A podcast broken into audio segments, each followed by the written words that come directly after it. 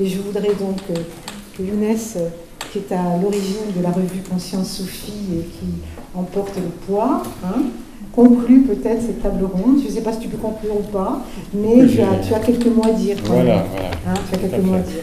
Voilà. Merci.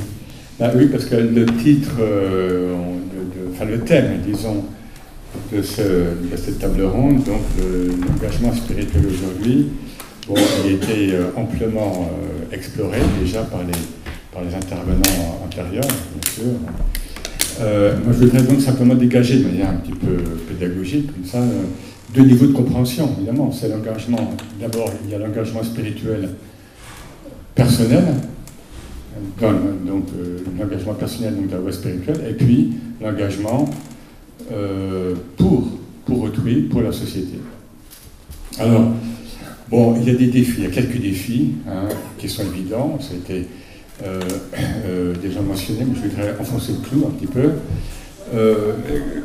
quant à l'engagement personnel, en effet, à notre époque, dans la spiritualité. Le rabbin a bien évoqué ce consumérisme c'est comme une hydre, galopante hein, enfin, qui, est là et qui saisit le spirituel. Et euh, bon, alors qu'est-ce que ça, qu'est-ce que ça implique? Ça implique notamment qu'on veut complètement gommer, estomper, effacer l'épreuve. Dans, certaines écoles de développement personnel, enfin de, euh, ou bien de New Age, y compris le soufisme New Age, on veut en effet effacer l'épreuve. Or, dans toutes les traditions spirituelles, l'épreuve est un bienfait. Ibn Allah nous dit dans une, euh, dans une sapience, hein, la, survenue des tribulations sont des fêtes, comme une fête, pour le mouride, pour, pour le disciple. L'épreuve en tant que bienfait, puisque là, on est sur la voie de la jonction vers l'unique. On n'est plus, on, quitte la dualité. Tant que je vis l'épreuve comme comme une épreuve euh, du duel, eh de fait, de fait, je suis de la souffrance. Quand je perçois la sagesse divine à l'œuvre dans l'épreuve,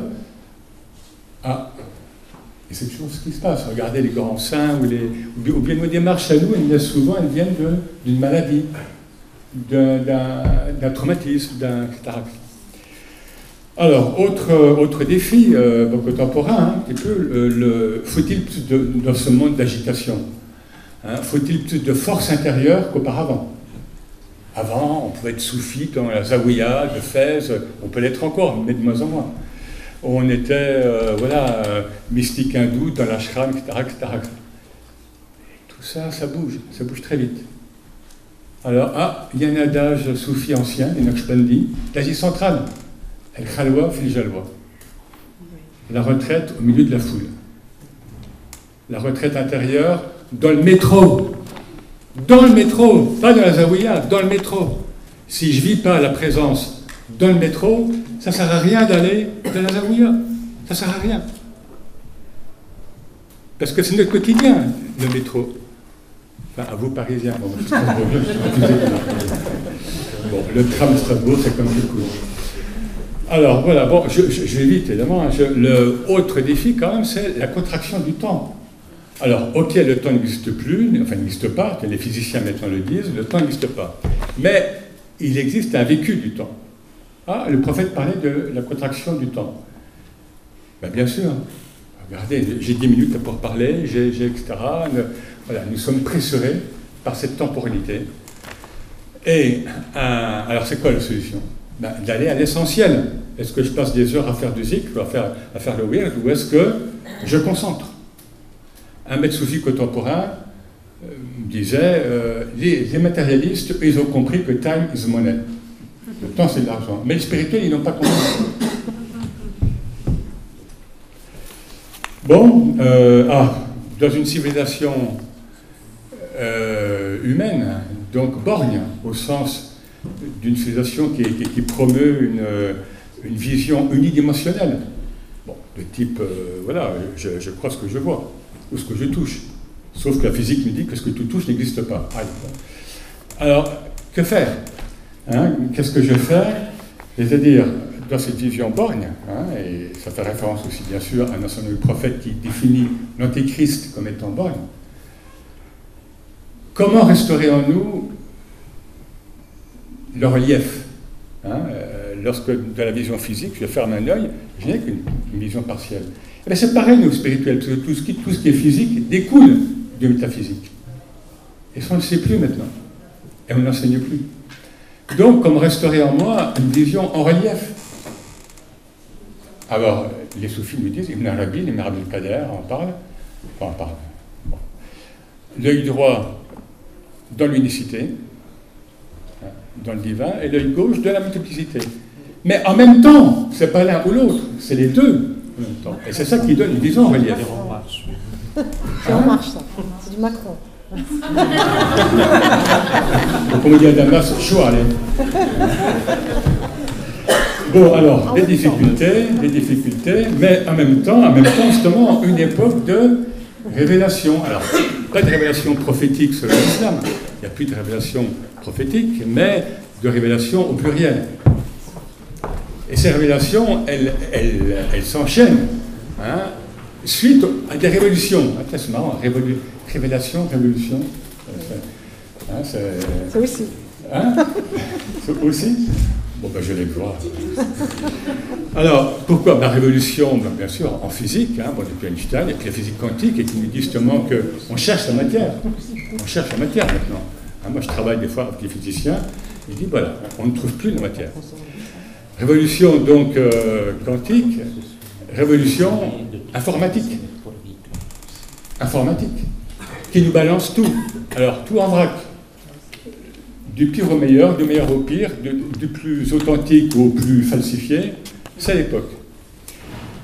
Et alors, euh, Bernard d'Espagna, qui est un physicien qui, est mort il y a deux ans, un physicien français, parlait du réel voilé. Waouh Quand j'ai lu ça, j'ai bondi sur ma parce que je devais être ainsi, mais le réel avec un R majuscule, ce sont des termes soufis. Or, ce réel voilé, il se dévoile de plus en plus. Pourquoi? Parce qu'avec toutes ces révolutions, toutes ces révélations, eh bien, les faux semblants, l'hypocrisie du monde et celle qui est en moi, et ça fait mémoire, tombent et deviennent tellement caricaturaux que, par effet de miroir, il n'y a que le spirituel, si j'ai une conscience religieuse, qui peut me sortir de là.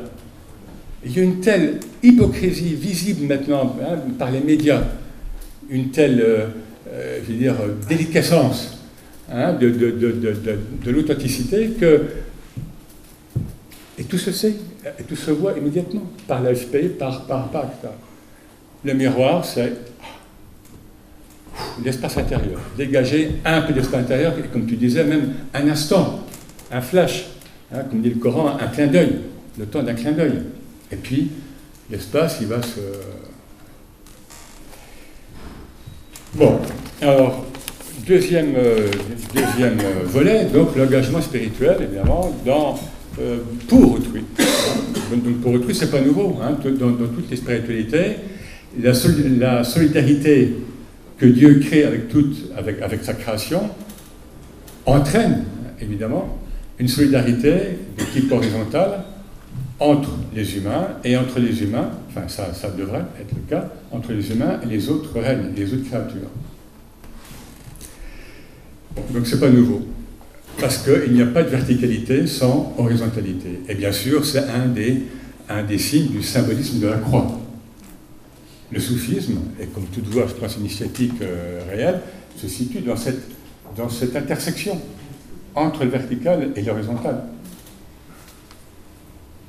Et tous les maîtres soufis, Razali et tous, ont défini le soufisme comme ça. Une quête d'équilibre entre le livre et l'inspiration entre l'exotérique et entre l'esprit et la lettre, etc., entre la raison et la supra-raison. C'est pas nier l'un ou l'autre, parce que là, je suis borgne. Alors, le karma yoga, tiens, euh, un peu d'hindouisme, Non, les maîtres hindous, depuis deux siècles, disent, vous savez, il y a plusieurs écoles euh, donc, de, yoga. Donc, pas de, yoga, c'est pas les pratiquer la gym à côté, là, c'est la méthode contemplative, d'union à Dieu pour eux. Ils nous disent que c'est le karma yoga, c'est le yoga de l'action désintéressée qui convient au monde, c'est-à-dire la contemplation dans l'action. Il n'y a pas d'autre solution. Il n'y a pas d'autre solution. C'est le ici et maintenant.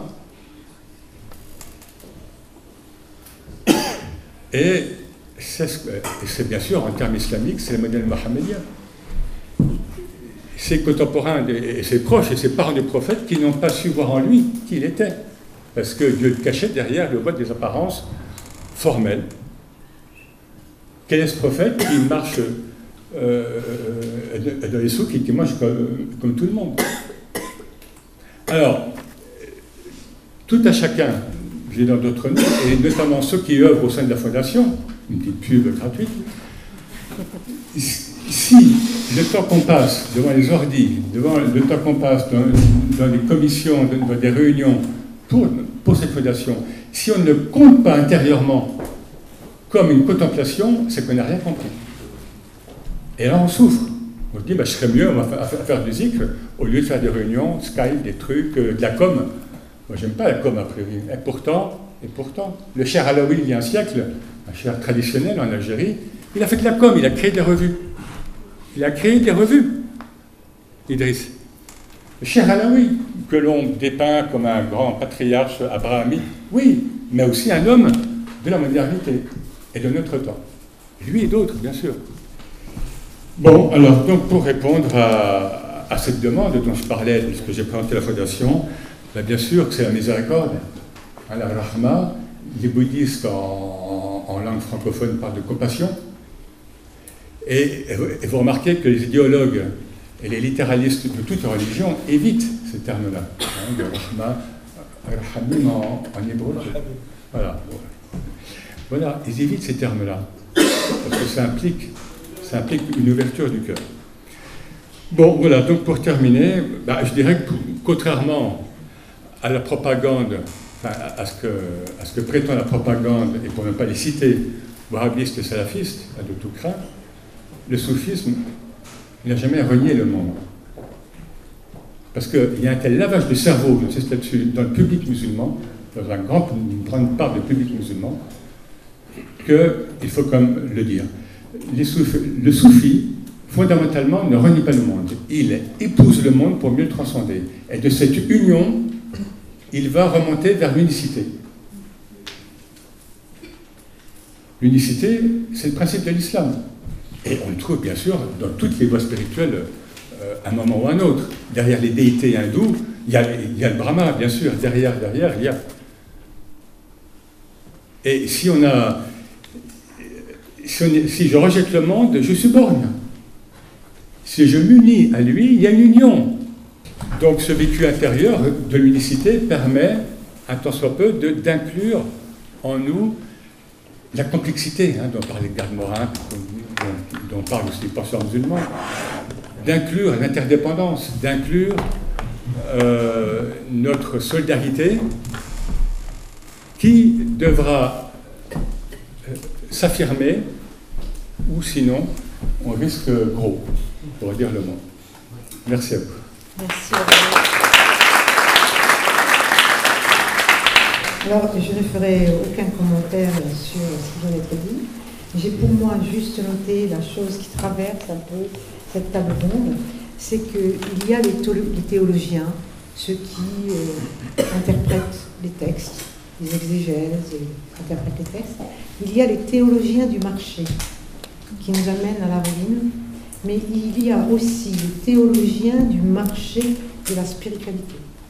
C'est ce que j'ai compris.